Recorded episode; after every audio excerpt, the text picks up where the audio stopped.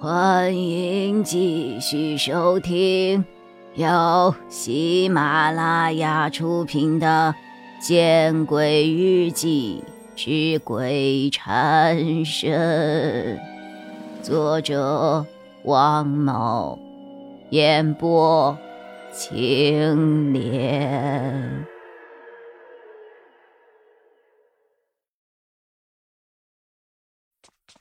我从来没有怀疑过自己跑步的速度，虽然我不是运动员，但我从高中到大学参加校运会的时候，女子百米项目都没有出过前三。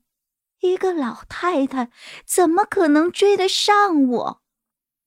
我在慌乱逃命中突然想到：难道我遇见了鬼了？于是。我更加慌乱，逃得也更快了。不知在什么时候，老太太的声音消失了。但我不敢停，也不敢回头。我的脑海中都是各种各样的恐怖电影的镜头。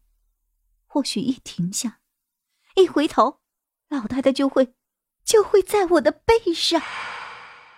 在逃命中。我想了很多，想的最多的就是后悔自己为什么要看那么多的恐怖小说，还要看那么多的恐怖电影，还后悔为什么非要出来闲逛，还选大半夜的。快递包裹里的裹尸布和遗照，哪里有遇到鬼可怕呀？我跑了很久。很久，直到我累了，再也跑不动了，我才渐渐的放慢了脚步。此刻，我的后背上全是汗水，也不知道是累的还是吓的。我还是不敢回头，心想那个老太太指不定真的在我的背后。突然，我看到了一丝希望。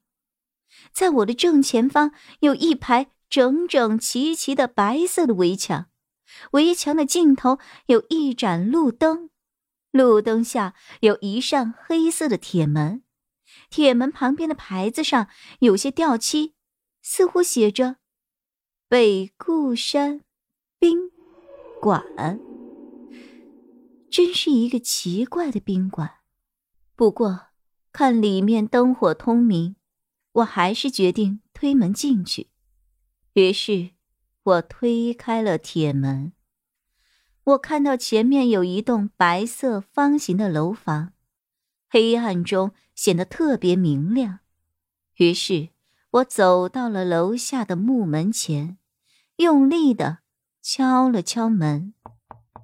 来了，一个胡子拉碴的青年来开了门，还一身的烟味儿。我看了看，他有下巴；又看了看，他有脚后跟。唉，我松了一口气。姑娘，有什么事儿啊？求求你收留我一晚上，我都快要哭出来了。他很是诧异的看了看我，然后又看了看我的胸，目光还有往下移动的趋势。我看出了他眼神的意思。连忙摇头，啊不不，我我我的意思是我要住一晚上。嗨呀，我说呢，刚开始看 A 片儿就有女孩子送上门。哎呀，呃，你要几间房啊？就我一个。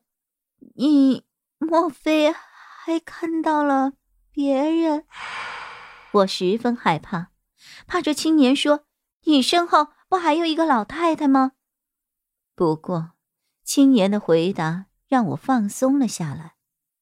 我是问你之后还有没有要来的？牛头不对马嘴。哦哦，就我一个。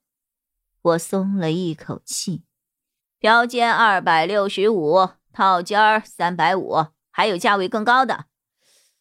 不过看来你是不会要的，就标间就行了。我拿出了钱包，掏出了三百元和身份证。随即，我看到了钱包里我和郑高阳的甜蜜的合影。就在一天前，这张合影还是我在同学面前炫耀的资本。大家都知道，我有一个又高又帅又温柔又能挣钱的男朋友郑高阳。哟，你男朋友啊？嘿嘿嘿。青年老板瞥了一下照片上的郑高阳，呃，前男朋友，是个奇葩。我苦笑着摇了摇头。哦，我好像 见过他呀。他又看了看我手上的照片，我下意识的把照片收回到了钱包里。哈，大概是在电视上见过吧。他长得像韩国游泳运动员朴泰恒，不过个子要比朴泰恒要高。哈，这样啊。其实我更喜欢孙杨。青年老板又把身份证递还给了我，然后拿出了一张房卡，不给你找钱了啊，剩下的当押金。走，三幺三号标间。他走在前面，在楼梯口的时候。把卷起的、看起来已经很久没有洗过的红色地毯给踢了踢平，然后就向楼梯上走了去。我们不坐电梯吗？我指了指门很宽的那个电梯。晚上九点到早上七点关电梯。青年老板没有回头，他继续走着。我们两人上了三楼，他拿房卡在房门刷卡处。足足刷了十多下，这门锁才有一点响动。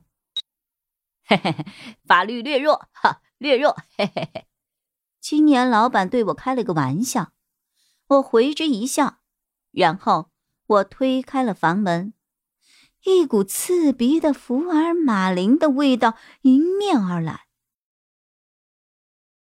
本集播讲完毕，你。关注了吗？还没有？那，你转头看看身后。